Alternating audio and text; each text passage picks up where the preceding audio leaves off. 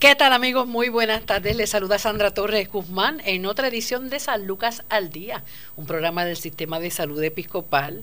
Nuevamente tenemos, que, y la presentamos, Vera, con mucha alegría y tenemos el privilegio de conversar con la doctora Vilma Velázquez, alergista pediátrica y directora del Departamento de Pediatría del Centro Médico Episcopal San Lucas. Buenas tardes, doctora, ¿cómo está? Buenas tardes, Sandra, y a todos los que nos escuchan esta tarde. Doctora, este calor intenso que comenzó antes de verano, lo que pues ya conocemos una vez ya entra junio, ya la, la, mentalidad de la gente eh, está más bien en el fin de los del curso escolar, en vacaciones que tenían, ¿verdad? La oportunidad de viajar a distintos lugares eh, o pasear, ¿verdad? Distintos puntos de, de la isla.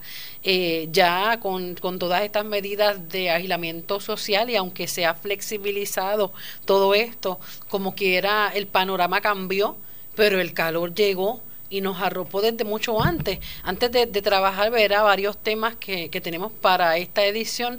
Quisiéramos ver a conocer sus recomendaciones y la realidad de lo que pasa en, en estos meses de, de, verano con nuestros niños eh, en términos de su salud. Nada, hemos tenido este una, una, una ola grande de calor que está adelantada. Y también hemos tenido eh, ya en lo que llevamos ahora del mes de mayo y yo creo que a finales de, de abril hemos tenido una, unas nubes de Sahara bastante este grandes y que eso pues afecta mucho en cuestión de la temperatura y hace que, que verdad que el, que el calor sea mucho peor y es algo que no es usual en esta época del año tenemos calor pero usualmente tenemos más lluvia ¿ves? de lo que de lo que hemos visto hasta ahora y eso tiene que ver mucho con calentamiento global eh, en ese aspecto pero eso afecta bastante pues a las personas por el por el calor tan ¿verdad? Tan intenso que hace y que pues que deben estar bien hidratados eh, y que deben mantenerse en la sombra, aunque estamos, ¿verdad? En, un, ¿verdad? Una cuarentena, como estamos diciendo en ese aspecto. Pero en cuestión de otras condiciones, pues los pacientes alérgicos pues tienen exacerbaciones en sus condiciones respiratorias y los asmáticos también.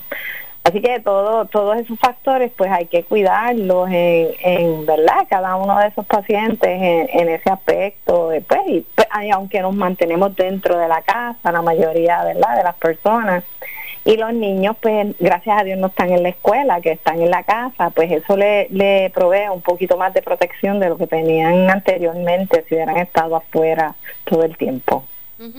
¿Qué tipo de, condiciones se exacerban en, en esta temporada por el calor? Pues específicamente eh, por el calor, tenemos, hay las condiciones de piel son bien características de exacerbarse con el calor, las dermatitis de cualquier tipo, porque eh, ese gran aumento en calor produce mucha sudoración, eh, resequedad en la piel y entonces pues vamos a tener principalmente las que son las dermatitis que son alérgicas o atópicas y es la época más mala que este tipo de paciente alérgico va a tener. Y si el calor empieza antes, pues van a tener exacerbaciones desde antes, le produce mucho picor, eh, va a producirle erupciones en áreas características que son en la parte interna de los codos y detrás de las rodillas, detrás de las orejas. Y entonces al provocar tanto picor, pues las personas, los niños específicamente se rascan, se laceran la piel, y pueden provocar infecciones sobreañadidas encima de, de, esa piel que ya está maltratada por la alergia. No todo el mundo, ¿verdad? Tiene acondicionador de aire en las casas. ¿Qué recomendaciones tiene, verdad? para tratar de minimizar un poco los riesgos ¿no? y la exposición de los niños a distintas alergias eh, en esta temporada. Bueno, eh, en el caso de, de, los niños y de cualquier otra persona, este, hay que mantenerlo con ropas que sean frescas, con ropas que sean de algodón, que sean, que no sean, que le queden holgadas, sueltitas. eh, y que pues sandalias y camisetitas sin mangas y cosas así por el estilo y pues que estén en la sombra, que si corren mucho y les da calor, se le puede dar un pequeño baño siempre y cuando no se le eche mucho jabón, sino simplemente el efecto del agua para tratar de enfriarles la piel un poquito y entonces bajar la, la ¿verdad? El picor que le provoca esta condición. Mayormente ese, e, e, esa es la manera de mantenerlo fresco en la casa, ¿verdad? Es preferible tener un aire acondicionado, pero no todo el mundo lo tiene. Pero es la manera de mantenerlos más fresquitos y que, eh, ¿verdad? Evitar que se complique un poquito más esa condición cutánea que tiene que ver con este calor. Claro, y pues pueden empeorar que entonces eh, con la intensidad del calor y muchas veces si no estamos, ¿verdad? pendientes, eh, se les puede infectar también. Correcto. Pues y eso conlleva este tener que antibióticos y otros tipos de terapia, ¿verdad? Pues que uno no, ¿verdad? No le queda otra opción, pero uno prefiere tener sus pacientes pues lo más libre de, de medicamento posible. Lo otro también es que hay que utilizar jabones que sean suaves, que no tengan muchos olores y pues y tener la piel bien humectada con, con cremas que sean suaves eh, y que le provoquen, ¿verdad? Que la piel no esté tan seca porque mientras más seca está la piel pues más le va a picar. ¿Qué tipo de, de, jabones? Porque ahora con esto de, de la COVID-19, eh, una de la, el remedio infalible de, para prevenir, ¿verdad? Eh, es el lavado de manos con agua y jabón y entonces pues tenemos eh, verá gran variedad, pero a veces pues no nos percatamos de que eh, debe ser tal vez un poquito más cuidadoso a la hora de, de, elegir qué tipo de jabón, qué tipo de desinfectante de manos vamos a utilizar con los nenes. Ok, este, usualmente hay jabones que son, eh, por ejemplo, son específicamente para pieles sensitivas y que no van a perder este el efecto antibacterial que también uno está buscando con el lavado de manos que uno que uno quiere tener verdad la efectividad en, en, en el efecto eh, antibacterial, ¿verdad? En este caso sería antivirus que tenga el jabón que estamos utilizando. Y la idea del jabón es que la, el virus per se de COVID y cualquier otro virus o bacteria tienen unas envolturas que son como de grasa, tienen unas grasitas en, en la pared que compone el virus o que compone la bacteria y cuando usamos el jabón pues rompemos esa barrera que tiene de, de grasa y el virus fallece, por decirlo de una manera más sencillita. Así que esa es la efectividad del agua y jabón y es bien importante en ese aspecto pero aquellos jabones que son para pieles sensitivas, si, la, si se lavan bien las manos y lo hacen por 20 segundos con bastante ¿verdad? Este, agua y jabón como tal, pues van a ser efectivos y no afecta el que se descuide, el que se esté protegiendo, ¿verdad? Contra contra el COVID o cualquier otra este infección, ¿verdad? Agente bacteriano de ese tipo. Claro, precisamente hablando de la COVID-19, ¿cómo verá eh, está comportándose el virus con nuestros menores? Ok, en, en general, en la población de Puerto Rico como tal, este, se, ha, se ha comportado muy bien. ha sido un virus bien benevolente con nuestra población pediátrica eh, y eso se ha visto en otros países también, ¿verdad? Que tuvieron la, la, la, infección o el pico de su infección mucho antes de que la infección llegara aquí a Puerto Rico, por ejemplo, de que sé yo, en Francia, en Italia, en España, en todos esos sitios, inclusive los reportes que hay de China, también el virus ha sido bastante benevolente con la población pediátrica.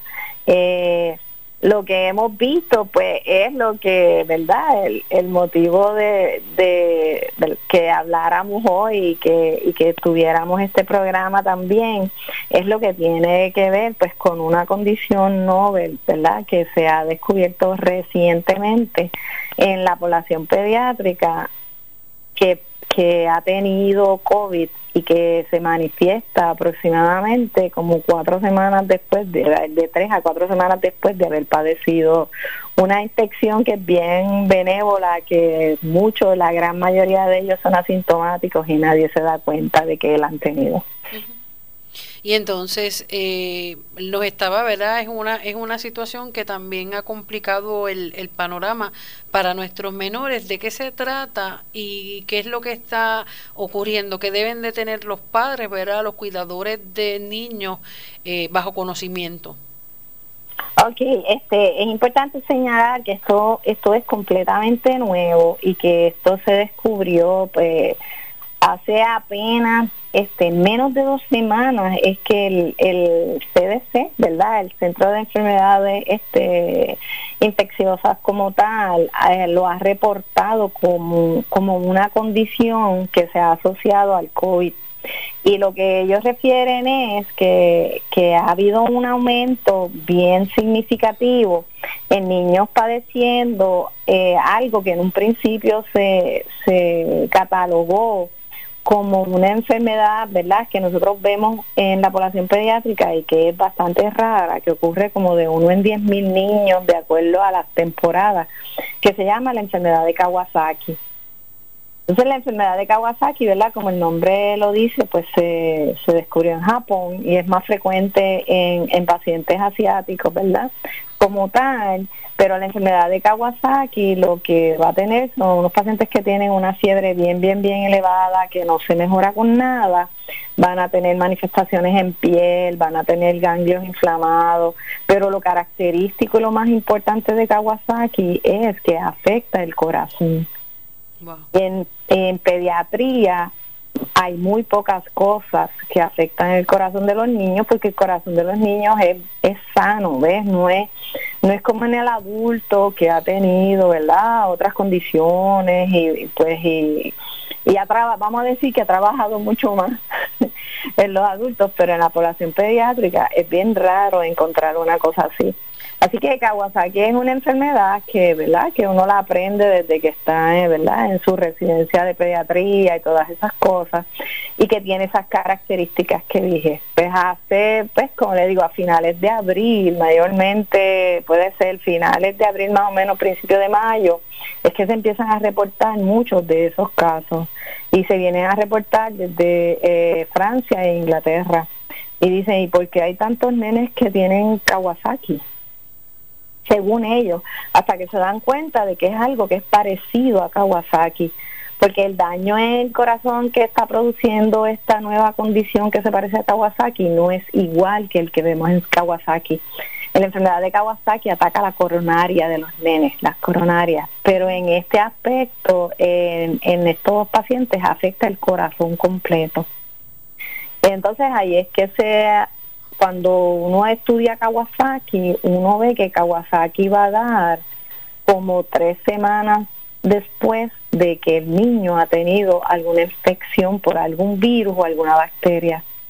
Así que el culpable que están asociando ahora con esta nueva condición, pues es el virus del COVID y es en aquellos niños que les dio COVID, porque han encontrado que la gran mayoría de esos niños son positivos o tienen anticuerpos para COVID. Lo que quiere decir es que ya lo pasaron. No es que la infección de COVID la tienen activa en ese momento y es la que le está dando los síntomas, no, son niños que tuvieron COVID, que casi no tenían síntomas, que eran asintomáticos, que pasaron su enfermedad, que ya tienen anticuerpos de que ya se curaron y están protegidos de COVID y que van a desarrollar esta condición parecida a Kawasaki como de tres a cuatro semanas después que se curaron del COVID. O sea, que a todos estos niños se les ha hecho la, la prueba, ¿verdad? Para verificar si tuvieron el virus en el cuerpo. Correcto, es, es que lo tuvieron, es pasado, no es nadie que tenga el virus en el momento. Y entonces, ¿cómo, cómo se comporta? Porque es algo era bien difícil de asimilar y cuando se trata de, de nuestros niños, ¿no? Nos agarra el, el punto más, yo digo el talón de Aquiles eh, a, los padres todo lo que se trata ¿verdad? de nuestros hijos y la realidad es que nos está mencionando una, un cuadro clínico eh, fuerte, terrible para nuestros menores. Ah, exacto, inclusive ya este tiene, ¿verdad? Tiene un, lo han puesto un nombre y se llama el síndrome inflamatorio multisistémico. Ese es el nombre que se le ha puesto porque siempre se le decía que era como un Kawasaki o parecido a Kawasaki, pero es una enfermedad que produce inflamación de todos los órganos del cuerpo. Lo que pasa es que llama mucho la atención el, cuando afecta el corazón. Así que eh, eh, tiene ese nombre como tal y la eh, tiene una diferencia sobre el Kawasaki original, porque el Kawasaki original da en niños bien pequeñitos, en menos de un año, son la mayoría de ellos, y puede llegar, pues ponle como a cinco años. Pero en este tipo de pacientes estamos viendo este adolescentes, estamos viendo este adultos jóvenes de 20 años, 18, hasta los pequeñitos. ¿verdad? que tiene una gama más amplia de, pacientes que están afectadas con esta condición. Y entonces, como ¿cómo, se va cómo se va comportando los primeros síntomas que los padres deben observar y cuán rápido se reproducen estos síntomas? Ok, este, como dije, primero le da la infección de COVID, ellos se recuperan, todo está perfectamente bien, ya uno está contento porque el, chico está curado y entonces empiezan a tener una fiebre alta, una fiebre bien alta que no responde a los medicamentos para bajar la fiebre. ¿Sabe? No, dice, le di el medicamento y bajó un chispitito, pero sigue con la fiebre.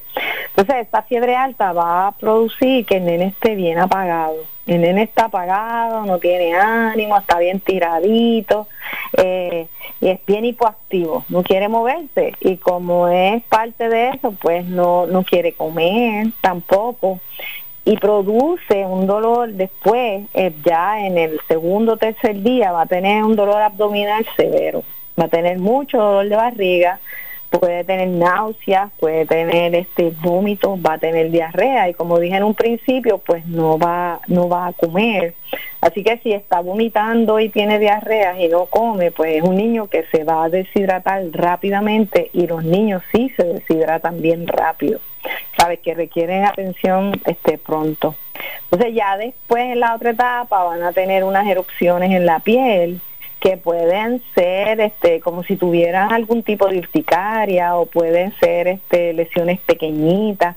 A veces vamos a ver lesiones violáceas que se ven como como cianóticas en los deditos en las manos cosas así por el estilo. Van a tener los ganglios inflamados y entonces empiezan a tener fatiga y dificultad respiratoria no tienen afección del pulmón como tal, pero en realidad también es que se le está afectando el corazón y por eso tienen la fatiga y se, se ven como fatigados porque tienen una combinación de ambas cosas.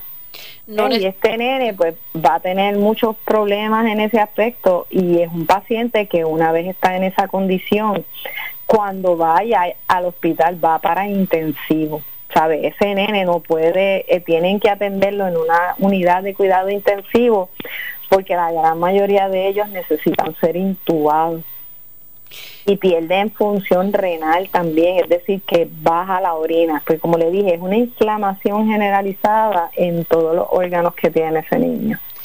¿Y esos niños no necesariamente tenían algún diagnóstico previo? No, son niños que eran completamente saludables, que tenían su corazón bien, sus riñones bien, todo lo demás bien. Es un niño que tuvo, ¿verdad? Hasta donde han investigado que tuvo una infección por COVID y que se recuperó bien sin ningún problema.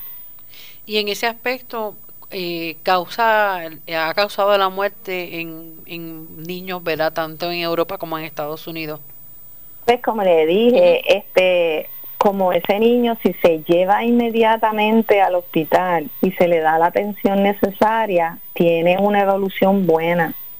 Van a estar intubados van a tener un tratamiento específico y una vez estén ahí en, en, en unos días ese nene empieza a recuperar si tuvo el tratamiento, ¿verdad? Este, en el momento preciso. Si se espera demasiado con ellos, pues esos son los que han fallecido o que nadie identifique qué es lo que tienen, pues eso eh, ha habido fallecimientos en Europa, ha habido muchos más de los que hay acá en Estados Unidos, pero en Estados Unidos a veces han fallecido niños y no no se ha podido identificar, pero se cree que era parte de, de un cuadro de este tipo de inflamación generalizada que tienen estos nenes. ¿Y los que sobreviven van a tener daño permanente al corazón? Pues, en lo que ellos tienen hasta ahora dicen que no, que tienen una buena recuperación. Gracias a Dios. por buena los que tienen Kawasaki, los del verdadero Kawasaki, si no se les da tratamiento como tal, tienen daños de por vida cardíaco. Pero en esto, probablemente como tenemos menos tiempo, no lo podemos evaluar a largo plazo. Pero los que se han recuperado se han recuperado bien. Y entonces, eh, este tratamiento que se le da al niño con este síndrome parecido al Kawasaki, luego de tener COVID, ¿en qué consiste? Ok, como, como es tan parecido al Kawasaki que produce daño en el corazón, pues se da el tratamiento. Parte del tratamiento es darle la misma terapia que se le da a Kawasaki. Y en Kawasaki responden muy, muy bien, el noventa y pico por ciento de ellos más. Este, responden bien con, con una infusión de, de gamma globulina. Las gamma globulinas son anticuerpos de que tenemos nosotros en sangre, pero que tenemos en sangre que van a ser efectivos contra cualquier agente infeccioso que, que se conozca. Y a los niños que tienen Kawasaki original le dan las infusiones de gamma globulina y en menos de 24 horas se le quita la fiebre y mejoran bastante bien. Pues a estos niños se les está dando también una infusión de gamma globulina como tal, pero han visto que no en la respuesta no es tan, tan rápida ni tan buena como Kawasaki, pues que no es Kawasaki, ¿verdad? Es algo parecido a Kawasaki. Así que se usan agentes antiinflamatorios y se le da cortisona, es el otro, esteroides, para bajar la inflamación que tienen, en lo que pues las gamma globulinas van trabajando también y entre esas dos terapias es que se ha logrado que pues ir retirando poco a poco los niños de los ventiladores, que van respirando mejor, que la condición cardíaca se va estabilizando y todas esas cosas. Pero han tenido buenos resultados si los identifican pronto y le empiezan la terapia rápido. ¿Qué tipo de cuidado deben tener los padres cuando tienen más menores en el hogar? Ok, como es esto un tipo de condición que no le va a dar a todos los niños. Y, y yo puedo tener en una casa cinco niños y a uno nada más le da. Oh, sí. Eh, ¿Sabes? No es contagiosa. Y eso es, ¿verdad? Eso es bueno. El COVID sí, pero, pero la, la, los efectos no. Exacto. COVID es contagioso, ¿verdad? Y, y se, ¿verdad? Y lo vamos, se, se riega fácilmente pero este síndrome específicamente es como si hay ciertos niños que tienen algo genético que los hace más susceptibles a que produzca este tipo de daño una vez van a tener este la infección por COVID. Pero no es el, no es contagioso y eso es bien importante que los papás lo sepan. Si tienen un niño con esto, no se le va a contagiar los demás niños primitos o alguien que tengan allí este, en el núcleo familiar. Claro, no es un síndrome tampoco eh, hereditario. No, no es hereditario tampoco.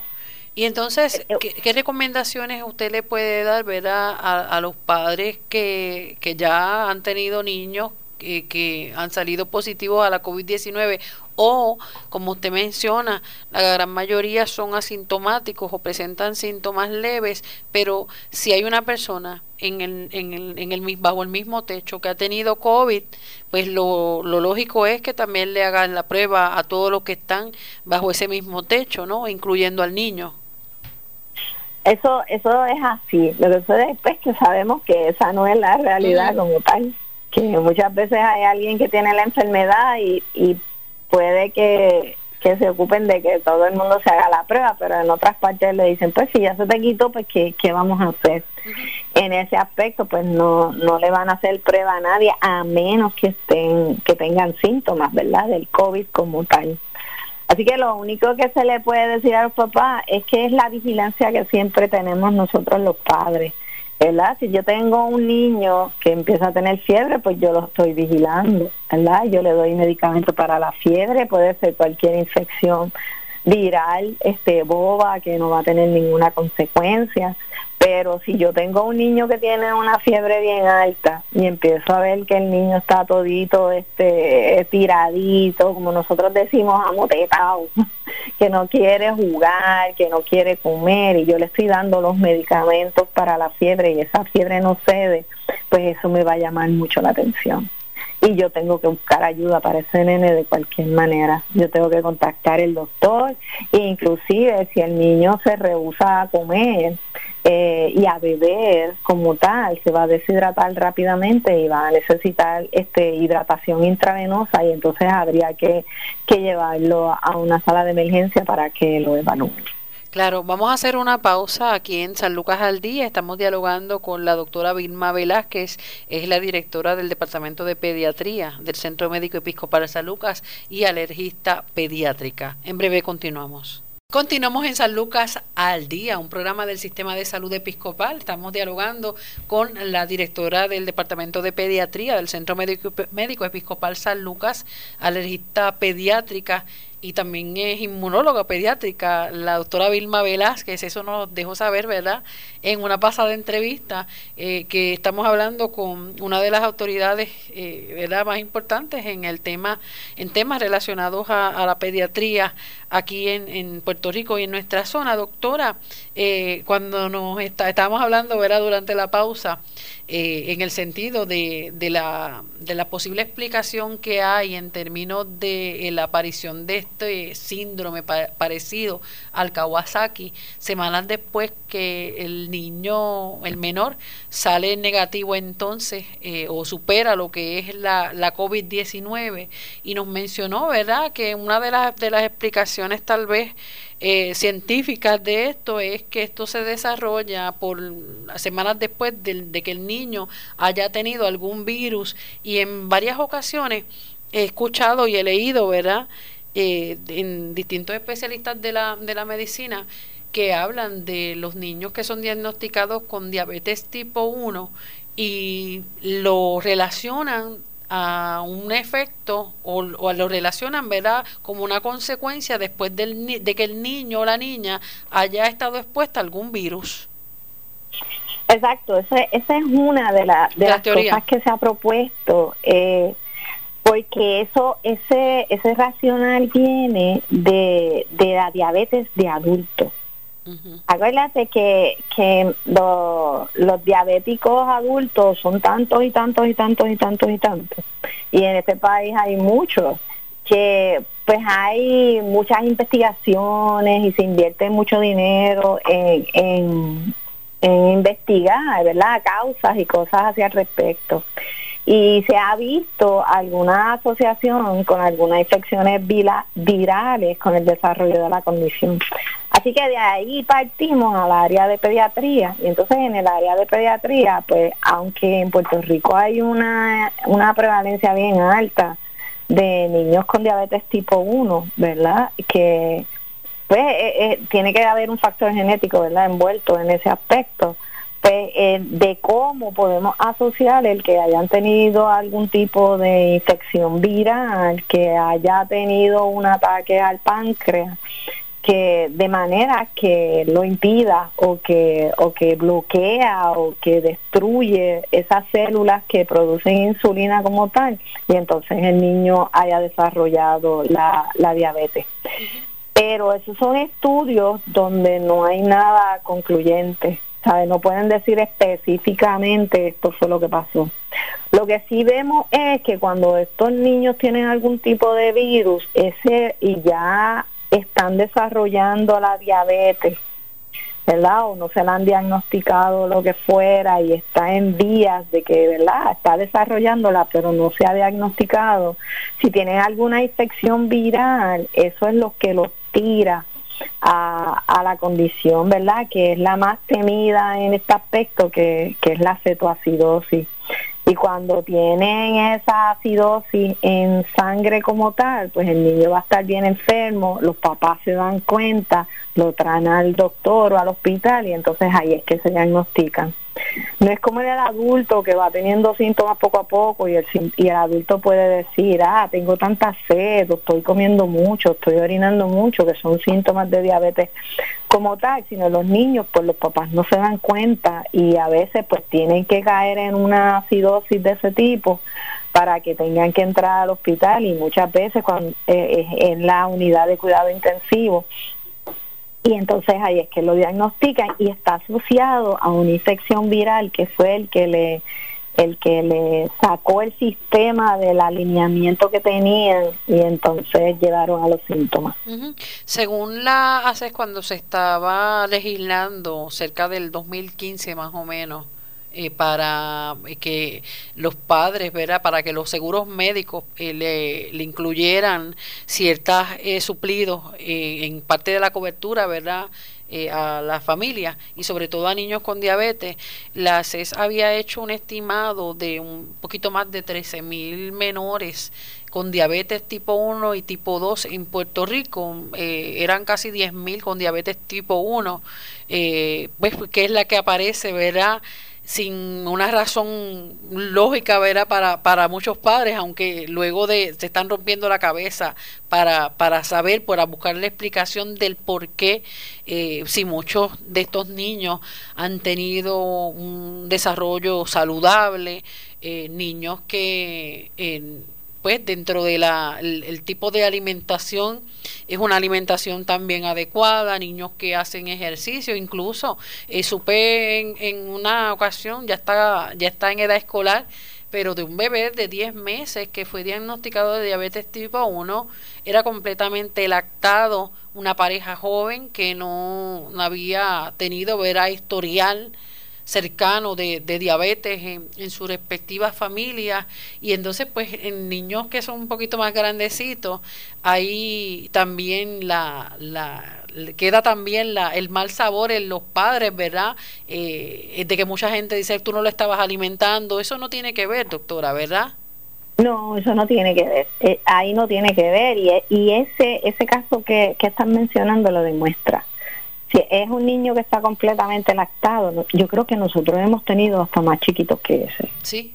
Eh, y, y son niños bien chiquititos que su única alimentación es leche, ya sea leche materna o leche de fórmula, y que ahí nadie puede este, culpar a nadie de que hizo cualquier acción que haya hecho que tiene que ver con eso. Así que los papás ya cuando los nenes son más grandecitos, pues los papás siempre se sienten culpables y es algo bien traumático para ellos que le digan que tiene que tiene diabetes porque muchas veces pues ok es algo importante eh, y es delicado y uno tiene que tener unas condiciones y uno sabe que eso es de por vida. Eh, pero ahora este hay muchos recursos y muchas otras cosas que se han investigado y que se puede trabajar con esta población de niños y, ellos llevan una vida completamente normal y a veces la gente ni se da cuenta. No es como antes que pues que tenían como un estigma y, y tenían este otros tratamientos que no eran tan buenos las insulinas han variado mucho. Ahora hay insulinas que duran más tiempo y no hay que estarlos inyectando cada rato. También hay este eh, eh, equipos como las bombas de insulina que, que van a controlar la, la azúcar en sangre bien lo más parecido a lo normal que tenemos nosotros en el cuerpo, ¿verdad? Los que no, los que no tenemos diabetes. Que todos esos factores, pues, una vez los papás se vayan dando cuenta, pues, pues van a poder sobrellevar mejor este, ¿verdad? La, la condición que tiene el nene y, no va a ser una carga tan grande. Sea que son distintas condiciones que aquejan ¿verdad? a nuestra población y que cambia la rutina, la manera de vivir de la familia completa.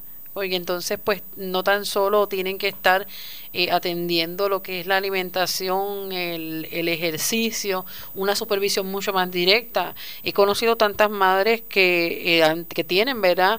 Niños que han sido diagnosticados con diabetes tipo 1 la mayoría han tenido que dejar de trabajar para poder entonces eh, darle la, la, atención adecuada al menor. O sea que es una, es una situación, pero lo importante de esto es, ¿verdad?, educarse para, para poder trabajar y prepararse exactamente. Y es bien importante lo que dijiste en un principio, este, con respecto a las tirillas y a las insulinas, porque este, hay muchos planes médicos que pueden cubrir las, las insulinas, pero no cubren las tirillas. Y si tú no tienes las tirillas para evaluar esa glucosa todos los días para saber dónde estamos parados con el paciente, pues no podemos, es como está, estamos tocando de oídos, no sabemos en realidad, ese niño pues puede tener una azúcar bien baja y si yo le pongo la insulina pues pongo la cosa peor, o puede tener la azúcar bien alta y yo no, no, no puedo, sabes que es importante y ahí todavía este, yo sé que hay problemas en cuestionar la cobertura de las tirillas. En estos cuadros, ¿verdad? Porque ya el, el, cuadro clínico que presenta el niño antes de, de ser diagnosticado con, con, diabetes tipo 1, como usted menciona, es algo que es, es rápido, ¿no? Y también hay otros niños que son diagnosticados con diabetes tipo 2 y, y, es más, hasta con colesterol alto, con presión alta, pero entonces son niños que ya están con, con obesidad, eh, el tipo de, de, el estilo de vida que llevan lamentablemente, pues no es el más saludable, pero con, con esta situación pues se presenta un cuadro clínico que la familia indiscutiblemente tiene que llegar a un área de emergencia. ¿Cómo está preparado el Centro Médico Episcopal San Lucas para atender estos casos? Ok, eh, eh, el centro este médico episcopal San Lucas eh, en el área de pediatría, pues es el es el único sitio, es la única institución en la zona sur que tiene una unidad de cuidado intensivo en todo el sur no hay ningún hospital que pueda proveerle este servicio a, un paciente pediátrico que necesite un cuidado así especializado. Estos niños cuando se diagnostican, prácticamente el 100% de, de ellos van a ir a una unidad de cuidado intensivo y nosotros tenemos intensivistas que se van a hacer cargo de este paciente eh, inmediatamente y que tienen todos los equipos y todos los especialistas, ¿verdad? Aparte que necesitan, necesitan un endocrinólogo, si necesitan algún neurólogo o alguien especialista en infecciones, cualquiera de esos, como estamos hablando anteriormente de la condición inflamatoria, e inflamatoria parecida al Kawasaki, toda, todos esos pacientes van a ingresar a la unidad de cuidado intensivo y vamos a tener el equipo, los intensivistas, las facilidades y todos los subespecialistas necesarios para atender a esos pacientes. ¿Qué otros servicios hay eh, disponibles eh, de pediatría acá en el Centro Médico Episcopal? Ok, tenemos este nuestro piso de pediatría, es, es solo de pediatría. ¿Verdad? No estamos con, ¿verdad? En algunas de las otras áreas no, no tienen unas facilidades estrictamente pediátricas como nosotros, las enfermeras se mantienen aquí en pediatría, ¿sabes? Todo el personal es característico de, de nuestro piso y somos los que tenemos un volumen mayor de camas. Eh, lo otro también tenemos el, el programa de residencia de pediatría y vamos a tener este pediatras en entrenamiento y estos van a estar 24 horas en el hospital, es decir, que el paciente va a estar cuidado las 24 horas, los 7 días a la semana. No es tan solo que uno va y pasa visita a ver el paciente y se va, pero va a haber una persona que si pasa algo en ese niño, si tiene una fiebre, lo que fuera, va, va a haber un médico que lo está, lo está evaluando y se va a comunicar con su pediatra para, para instrucciones de lo que tenga. Así que eh, tenemos eh, eh, el mejor cuidado que se le puede dar a esta población aquí en nuestro Centro Médico Episcopal San Lucas. Una de las cosas que se ha señalado desde que hace más de dos meses que, que comenzó, ¿verdad? Todo esto de la pandemia aquí en Puerto Rico es que muchísimas personas abandonaron sus tratamientos, otros estaban pasando los síntomas en, la, en, en el hogar porque una de las primeras recomendaciones que se dio era no visitar las salas de emergencia porque estaban bregando, se estaba trabajando con un enemigo y se está trabajando con un enemigo invisible, pero entonces eso ocasionó que eh, muchos pacientes eh, cogieran miedo y abandonaran tratamientos que, que de, de, de, distintas condiciones de salud. Y eso pues también incluye eh, los tratamientos de distintos eh, diagnósticos en menores.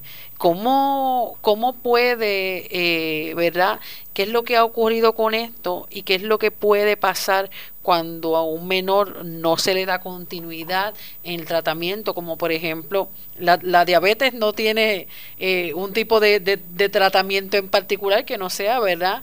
Eh, ya la, la, cuestión de la, de la insulina eh, y pues muchos de ellos pues necesitan eh, estar renovando, ¿verdad? Todos estos suplidos mensualmente, porque la insulina es vida, pero en este caso también hay otras condiciones de salud que requieren eh, un tratamiento continuo y muchos de los, muchas de las familias eh, lo descontinuaron precisamente por el miedo a contagiarse con el coronavirus.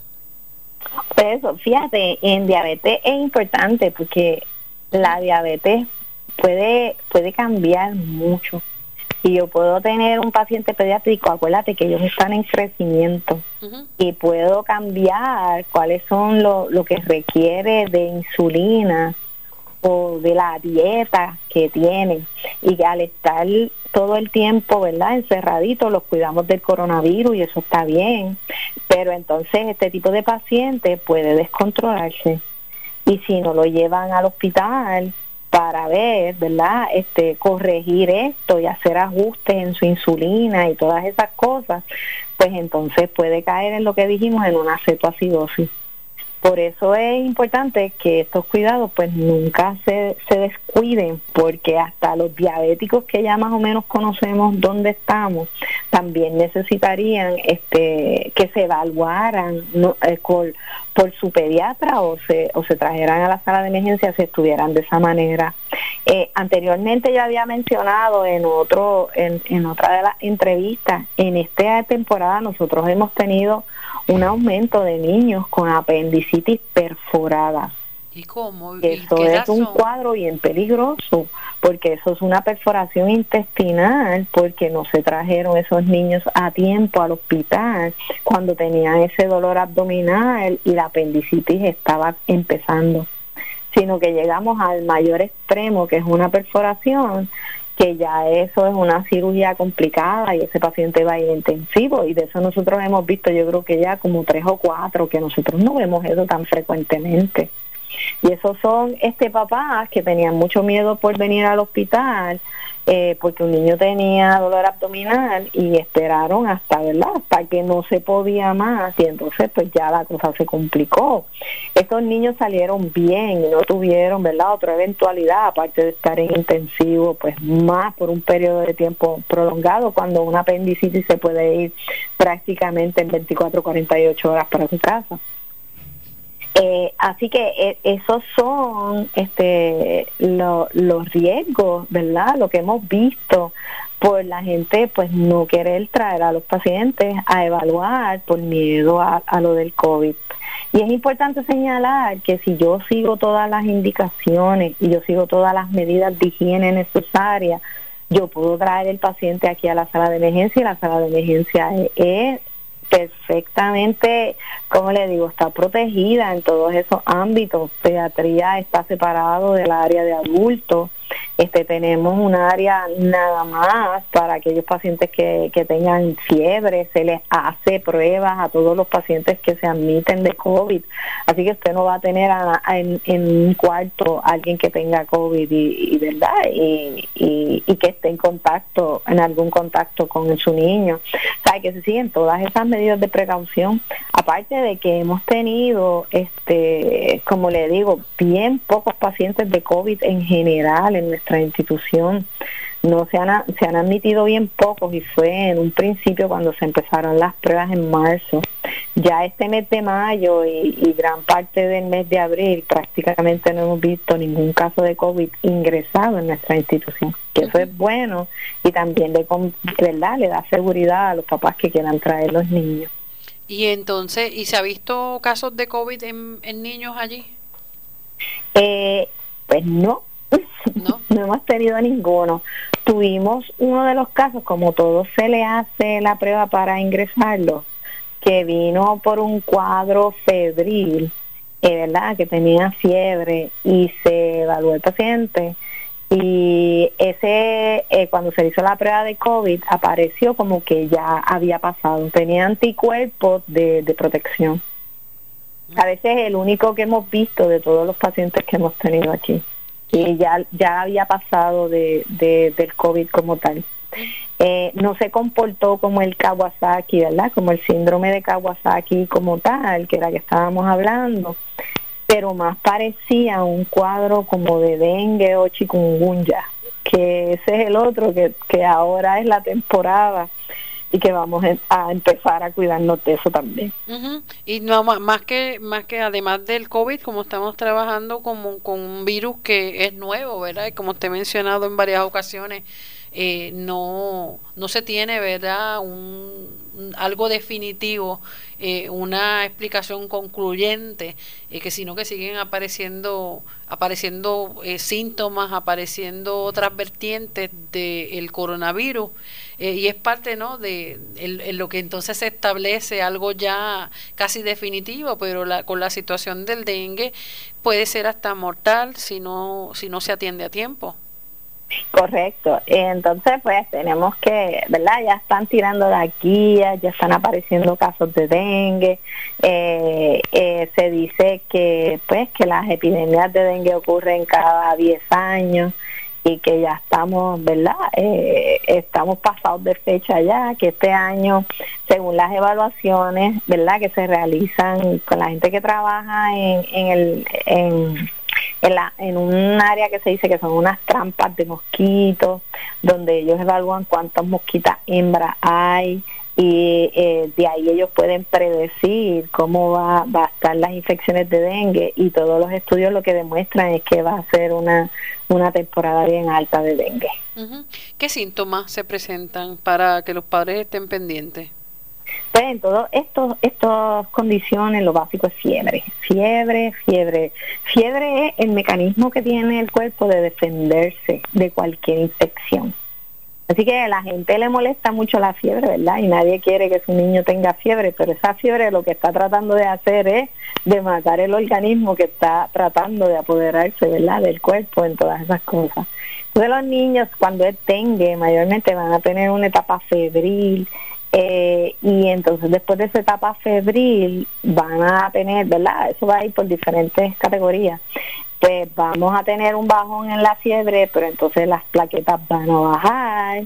Eh, y entonces esa es una peligrosa, aunque hay otros tipos de, y que puede producir hemorragia, pero hay otros tipos de dengue que producen shock también, pero empiezan, comienzan con una fiebre que uno no sabe por qué es ni de dónde viene, y si es un área donde hay muchos mosquitos, pues ya la gente va a empezar a sospechar. Claro. Bueno, doctora, agradecemos su tiempo. La doctora Vilma Vela, que es directora del Departamento de Pediatría del Centro Médico Episcopal San Lucas, también alergista pediátrica. Eh, así que la sala de emergencias del Centro Médico Episcopal y el área pediátrica, eh, usted puede ir. Y el área de intensivo también usted puede ir, eh, ¿verdad? llevar a sus respectivos pacientes, familiares y sobre todo nuestros niños que están en un área segura. Eso es correcto. Gracias, que tenga buen día. número de teléfono donde comunicarse con usted? Es el 787-844-2986. 844-2986. Muchas gracias, doctora. Gracias a ti. La doctora Vilma Velázquez, para más información puede llamar al Centro Médico Episcopal San Lucas, que es el 844-2080, 844-2080. Bueno, luego de varios meses de inesperadas experiencias, un grupo de 43 galenos del programa de educación médica graduada del Centro Médico Episcopal San Lucas completó una jornada en el camino profesional, convirtiéndose en nuevos especialistas y subespecialistas que aportarán al cuidado de la salud de los puertorriqueños aunque la celebración de una colación de grado junto a sus familias, como anhelaban, se vio empañada por la pandemia de la COVID-19, todos son ejemplos de perseverancia y satisfacción de haber alcanzado la meta. El licenciado Lionel Pontón Cruz, director ejecutivo operacional del Centro Médico Episcopal San Lucas, dijo que este año la graduación no se realizará por razones ajenas a nuestra voluntad. Por eso queremos resaltar el esfuerzo de todos estos nuevos médicos y reconocer los años que dedicaron a su preparación profesional desde hoy estos especialistas y subespecialistas inician una nueva etapa en sus vidas. Agradecemos su aportación a nuestra institución y al país. Entre los nuevos galenos se encuentran especialistas en medicina interna, son seis. Hay seis en pediatría, eh, ocho en medicina de emergencia, cuatro en obstetricia y ginecología, tres nuevos cirujanos y eh, también hay dos fellows de cardiología, además completaron su año transicional 13 médicos, eh, según la doctora María Valentín, directora de Educación Médica graduada. Las metas se han logrado preservar el legado, continuarlo con estándares altos y creando nuevos programas de residencia para ayudar a nuestro país en la retención de médicos en diferentes especialidades.